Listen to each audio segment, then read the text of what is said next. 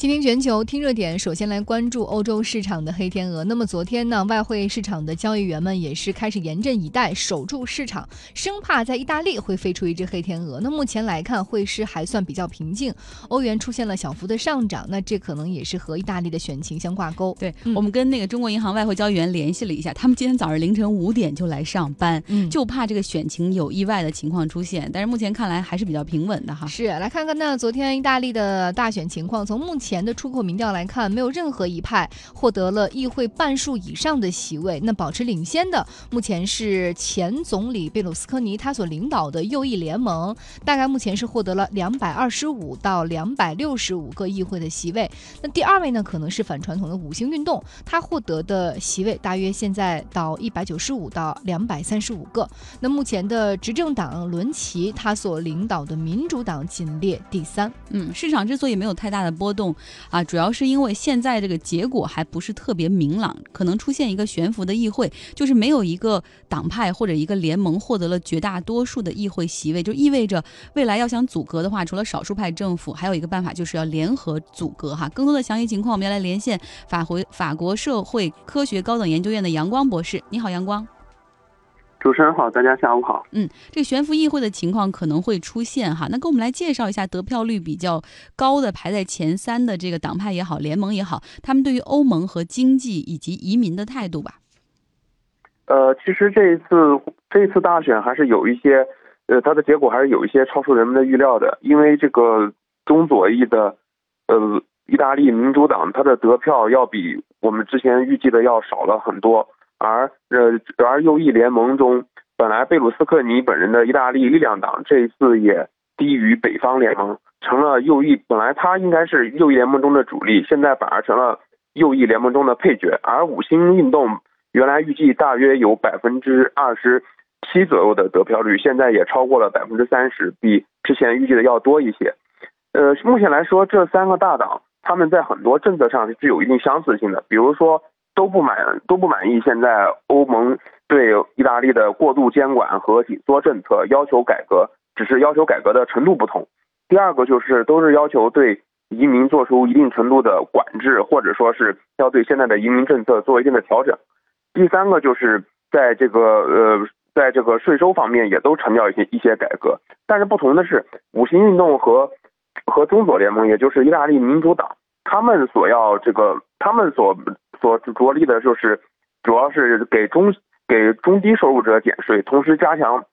对税收的稽查和监管。而中右联盟，他们明显是代表着有产者的利益，相对而言，他们更倾向于取消捐赠税、继承税、房产税、汽车税等等这些资产税，就是比较有利于比较有利于有产者的利益。另外一个就是需要注意的，就是五星运动在去年底以来发生一定变化，它的。创始人格里洛有有所淡出，而新任主席，也就是三十一岁的路易吉·迪马奥，他在寻求五星运动的体制化。比如说，他将承诺，他承诺不再发动有关退呃欧元退出欧元区的公投，同时他在积极和银行界叫停和以及企业界对话。第三，他就是抛弃了以往五星运动绝对不和其他党派联合执政的这样的一个宣言，宣称不排除联合执政的。可能五星运动应当说是一个变数最大的一个，应该说是这次意大利大选中前后政策变化最大的一个党派。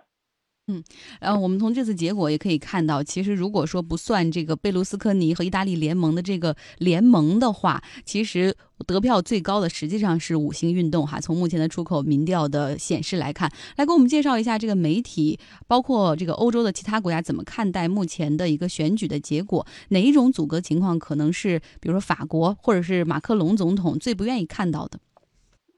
呃，最不愿意看到的结果，目前可能就是。呃，就是出现出现了一个右翼联盟里边中反欧盟的力量和五星联盟，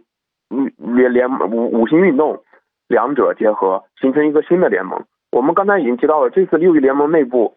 贝卢斯科尼的意大利力量党，应该说这个党在右翼联盟党右翼联盟内部是比较亲欧洲的，也是支持欧盟的。但是他这一次得票并不并没有这个北方联盟高，而北方联盟则是右翼联盟中相对来说反欧反欧洲的。如果说这一次三者都无法独立上独立执政，但是五星联盟能够和和右翼联盟内部的北方联盟等等等等反欧洲的力量达成一个反欧的这样的一个联盟，那么可能将是欧可能将是欧盟最大的呃这样的一个噩梦，因为他们的票数已经够了，仅仅五星联盟本本身就有百分之三十五以上的票，而而呃右翼联盟内部的北方联盟也有百分之十五左右的票，他们双方的总席位已经超过了百分之五十。因为这一次意大利选举发生了一些改革，就是个就是只有百分之三十七的席位是通过最高得票者当选，还有百分之三分之二的席位是通过比例代表制当选。所以，所以这个这一次意大利选选举选举中，只要一个党派超过百分之四十的支持率，就有就有可能独立组阁。所以说，如果说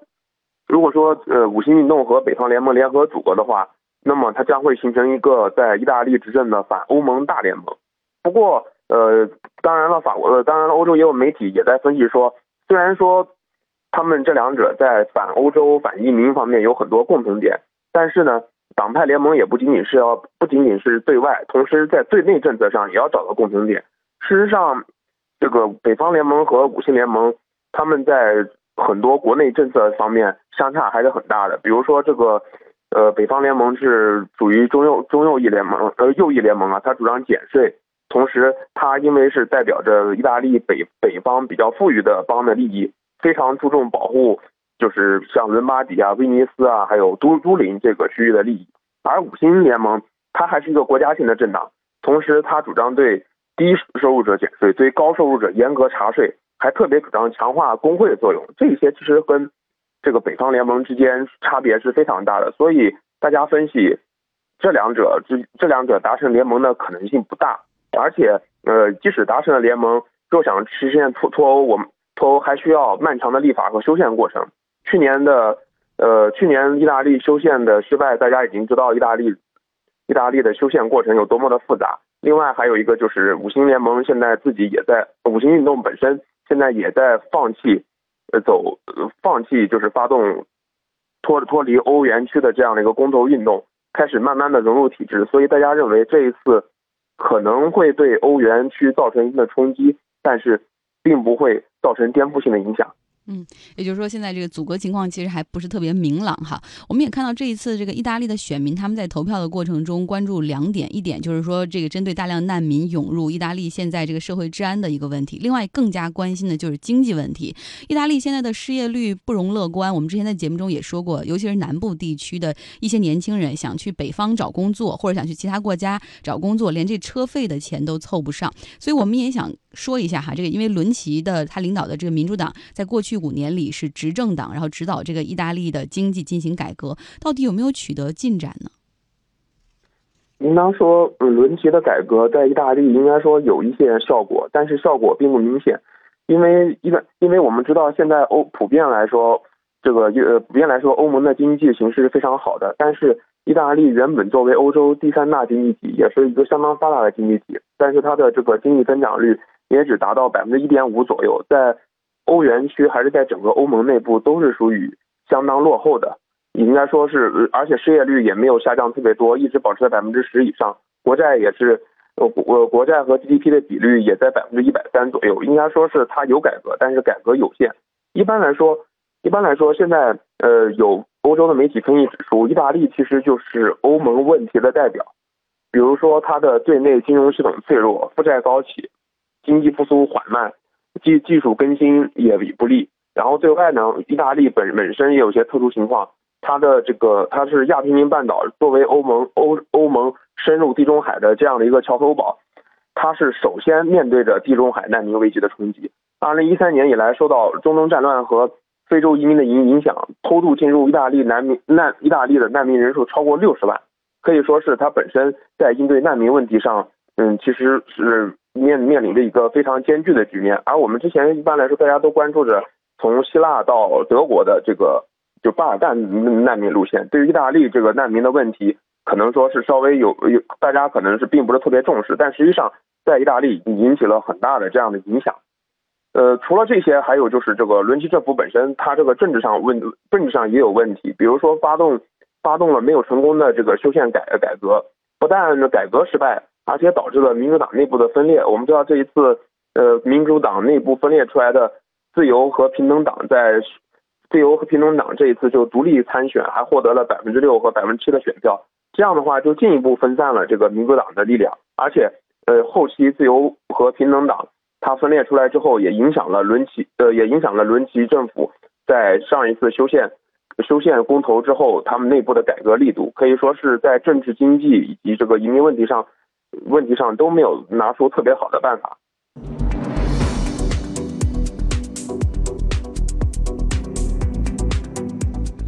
北京时间十六点十六分，欢迎各位继续收听正在为您直播的《倾听全球》。接下来我们要关注美国苹果公司的新总部。那它的新总部呢，在加利福尼亚州的丘伯蒂诺市。现在新总部已经投入使用了，员工呢，并没有像想象当中的对那里的所有的高科技的应用还有前卫的设计好评如潮，反倒是有的员工因为在那儿受了伤，还拨打了九幺幺寻求帮助。呃，因为这个新大楼啊，它的外形酷。似一个飞碟从天而降，是一个巨大的环形的设计，而它的这个材料呢，多数是那种玻璃幕墙，甚至看到这个啊，当时这个乔布斯为了去找到合适的这种玻璃，说又薄又脆，而且非常的对，非常的就是那个透亮，还找到专门的一家玻璃公司，那家玻璃公司为了达成乔布斯的这个要求，最终还去专门设计并研制出了一款新的机器，专门为苹果生产这种。玻璃，但就是这个玻璃现在出了问题了，因为它那个玻璃一方面特别的亮透亮，另外就是可能就是太多太多了又干净，结果很多员工就。把前边当成空气就直接撞上去了。对，就不只是外形用的是玻璃幕墙，然后包括内部的办公室里面的很多隔开的区域啊，也是用的玻璃幕墙。对，整个这个大新总部的耗资建设是五十亿美元。对，这个苹果的首席设计师乔纳森伊夫他曾经说过哈，说我们这新总部之所以有这么多的玻璃幕墙的设计，就是希望让让大家能够感到我们公司的一个理念，就是让员工之间能够充分的沟通协作，并且走动。去交谈。那在这个新总部大楼里面呢，有三千多块巨大的玻璃幕墙，而这里能够容纳的员工数量是一点三万名。那显然说，这些员工需要适应，因为很多人比较着急嘛，可能要去开会或者去找其他工呃员工去谈事儿，可能经常会一边走，然后一边翻看自己的这个文件，然后或者拿着手机看这种 PPT，边走然后边看，然后嘣就撞上了，这就不行了。从投入使用到现在，苹果员工已经有三次报警请求派出。救护车第一次呢是有员工撞到了这个玻璃幕墙上，当时是头部流血，需要缝针，然后和进行脑震荡的检查。而第二次呢是有员工撞到了这个玻璃幕墙上。这个撞得更狠，而且我猜可能是内部隔断的玻璃，然后把这个玻璃直接给撞碎了，而且还划伤了他自己的眼部，而且当时这名员工已经失去了意识。第三次呢是在苹果的总部一楼，当时也是很多的玻璃幕墙，一名员工想出去，结果误把玻璃当空气就撞上去了。大家如果在那边看到苹果员工的留言，就会发现他们就是说我们想 walk through，就是通过这个玻璃幕墙出去，结果就 walk in 就撞到了这个玻璃幕墙上，对。那其实根据美国职业安全和卫生署的规定呢，企业它是有义务来设置一些障碍物，或者是那种横行物、很持久的标识，来防止雇员撞上玻璃。加州的职业安全部门发言人也表示说，假若苹果被认定是违反法规，可能还要被处以罚款和勒令采取整改的措施。对此，苹果的 CEO 蒂姆·库克也发言了，说希望员工们可以放心，现在公司已经采取措施，在这个玻璃幕墙上贴上了。黑色的长方形的贴纸，告诉你这是一块玻璃啊，提醒大家不要再走进去了。是，呃，如果大家想知道这个苹果的新总部长什么样子，包括这个玻璃幕墙到底有多少哈，可以去看“倾听全球”微信公号。那其实乔布斯可能有点冤枉，因为他们公司其实原本是考虑到这么多的玻璃元素的设计，其实就想到说一定有员工会撞到上面。后勤部门早在这个大楼投入使用之初，就在玻璃上贴上。上了一些便签，防止撞上。但是当时首席设计师同样追求完美的这个乔纳森·伊夫，他就是反对，他说认为贴这种东西破坏了玻璃的美感，我们的玻璃就要通透透明，最好是看不见，像空气一样。对，那苹果的新总部呢，其实也是由它的创始人 Steve 乔布斯在零六年提出的。他当时就希望打造一个大的园区，并且希望苹果的新总部会是全世界最好的办公楼，然后在这儿甚至是很多人想要去参观的一个对象。呃，所以现在也看到苹果也是有专门的那种浏览区、参观区哈。可是现在随着苹果员工数量的增多呢，在过去总部附近陆陆续续就已经租出去了一百多栋建筑，因此新总部必须要足够的大、足够的新颖、足够的高科技，可以配得上苹果的品牌的这种状态哈。那乔布斯也是去世的前两年，他的主要的精力已经是放在了这个新总部的建设上了。嗯，他呢请的设计公司叫诺曼福斯特，也是美国顶尖的设计公司。而且乔布斯并没有说完全把这个设计交给他们，嗯，而是跟他们不停的开会，然后把他自己对于这个新总部设计的理念一次一次的讲给这个设计公司来听。也就是说，这设计公司的理念必须符合乔布斯对于未来的一个设想。那我们看到他这个新总部哈，有有人叫这个 Apple Park，也有人叫做 Apple Campus Two。然后它总部的这个面积呢，大概是二十六万平方米。那它的设计和和建设，因为面积很大嘛，你买了地可以，然后买完地要设计要施工的时候，还要当得到当地政府的一个核准。当时呢，当地的议会还给他们开了出听证会，而乔布斯那个时候其实身体已经不是很好了，而他还是带病出席了听证会，亲自做了一些陈述。那为什么会选择这一个地块作为这个？苹果的新总部呢，主要是因为这个地方曾经是惠普公司办公大楼的旧址，而朴乔布斯当时的第一次就是暑假还在大学时。工作呃上学的时候，他第一次的实习的地方就是在这儿，所以乔布斯还挺有那种初心的啊。对，而且就是明显感觉这个苹果的新总部深深的烙上了乔布斯的这个印记哈，所以他们也说这是乔布斯生前最后的一款完美的产品。那二零一七年的四月份，苹果的部分员工就已经开始陆续进入到新总部了，但是当时没有完全的交工。苹果呢也把他们公司的官网地址改成了现在的新总部的地址，在整个园区当中有乔布。四剧院、游客中心、员工的餐厅和员工的健身中心。这个员工餐厅啊，多说一句。照理说，二十六万平方米的那么大的一个苹果的新总部，应该有好几个餐厅可以方便大家吃饭哈。但是没有，当时乔布斯执意设计只要一个餐厅，因为他希望说可以让就是苹果的员工们多交流，说不定吃饭的时候、盛菜的时候、喝咖啡的时候，哎，就碰见了，聊两句，灵灵感就迸发了。我还听说他更狠的是只设计了一个厕所，对，也就是为了大家上厕所的时候也能多交流。后来这条被拿掉了，要不然挺尴尬的。继续来看这个苹果的新总部哈。只有四层，那为什么只建四层呢？呃，这也是跟加州的当地的地理有关系。因为加州呢，它处在一个地震活跃带上，所以这儿的建筑相对都比较矮。那么为了抵御地震呢，这个苹果公司新总部它也考虑到了这个问题，他们的这个 Apple Park 就建在了一个巨大的钢制的隔离器上，然后它可以保证这个建筑在任何方向上移动一点五米，它内部的整个功能是正常，因为它是整体的进行移动。所以不会有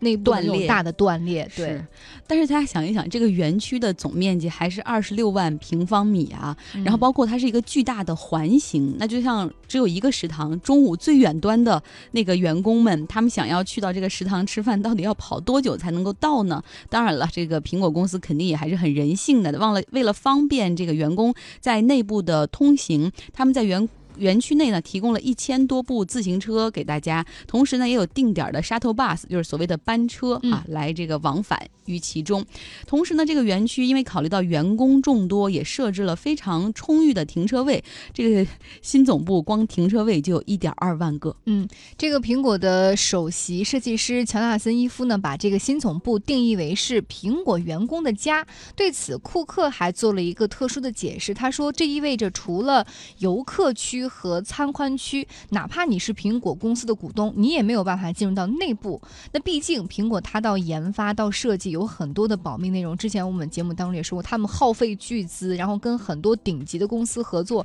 就为了防止这些相关的技术或者甚至草稿纸、图稿纸去外泄哈。但是呢，想要了解苹果新总部内部，OK，你可以去看到苹果的社交媒体，那有他们的照片。对，有一层层审核过后比较安全的图片。嗯，嗯，不不过苹果的到来呢，让当地居民感觉到很烦啊，因为现在这个客流量增多，游客也多，车流量也变大，更要命的是周围附近的生活成本正在变高。据统计啊，距离苹果总部二十分钟之内的车程范围内，目前的房屋平均售价是一百一十六万美元，应该居全美的首位，可能仅次于纽约的曼哈顿岛了。那么，苹果的软件工程师目前平均的年薪是十八点八万美元，他们每个月要花费五千二百一十一美元用于还房贷和支付房产税，占他们收入比例的百分之三十三。纵横时空，链接世界，Catch up with the world，倾听全球。倾听全球，我们要来听现场，大家将要听到的是美国印第安纳州州长埃里克的发言。I've already heard uh,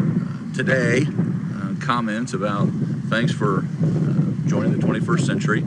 Uh, for Indiana, this was always about the 这个埃.里克说了，我听到了很多言论，大部分都是说庆祝我们印第安纳州终于进入了二十一世纪。嗯，为什么这么说呢？因为他们那儿终于迎来了周日酒精销售的合法化，也就是说，呃，在这个周日这一天，超市、杂货店、酒类专卖店还有便利店都可以卖酒了，再也不用像以前一样提前就要去囤好货去买酒哈。一位叫做菲利普的居民就说：“我小的时候就记得，我爸妈经常在周四的时候就相互提醒对方说，哎，今天你去买酒哈，因为周日有家庭聚会，需要有很多的酒，在那天不卖。”这个连锁超市的这个 Koger 就表示说，也请政府放心哈，我们在周日卖酒的时候会跟其他的六天一样，坚决的去查 ID，不会把酒精卖给未成年人。嗯，过去周日不卖酒，就相当于当你哪怕准备好了一些，比如红酒啊、啤酒啊，然后以应对周日的 party，但是到嗯当天发现喝完了，你想去买就没地方卖。印第安纳州的周日禁酒令呢，可以追溯到一八一六年。那当时呢，随着社会禁酒风气的高涨，这个印第安纳州的禁酒令还蔓延至了投票日和节假日，全部不卖酒。那在全国性的，就是美国有一个时期是禁酒令时期嘛，在这个全国性的禁酒令发布两年之前，印第安纳州就成为了 Go Dry，就是 Dry State，就是禁酒州。禁酒的主要原因呢是反对奢华放纵，哈，要主张勤俭节约，这也符合美国最初的那一批移民清教徒的传统。同时呢，他们也认为说饮酒伤身呐、酗酒之后会闹事啊，酒后危险工作，包括酒后家庭暴力事件增多等等，所以就规定了生产、销售和聚众饮用酒精都是违法的行为。这个美国的禁酒令直到一九三三年才废除，结束了十九十四年的禁酒期。嗯，现在虽然周日可以卖酒了，但是在酒精销售上还是有很多的限制，比如说像威士忌这样的烈酒，它的销售呢仅限于持有执照的药房、酒吧、餐厅和连锁专卖店。你想从这个便利店里买，几乎没有可能性哈。另外，每周日还有选举日，从早上七点到午夜是不销售酒精的，喝酒只能在餐厅和酒吧。那印第安纳州二月二十八号也通过法令，允许周日酒精销售从中午到晚上的八点，这还有时间限制，并不是百分之百的放开哈，所以说大家就能理解为什么在开头我们听到了这个美国印第安纳州的州长埃里克说，终于我们进入到了二十一世纪。那么有一些酒类的连锁销售公司也为了庆祝这个周日可以卖酒了，开始一些促销。像一个公司叫 Big Red，呃，他们的策略就是每个周日你过来买本土的啤酒、红酒、啤还有烈酒之类的都可以打八五折。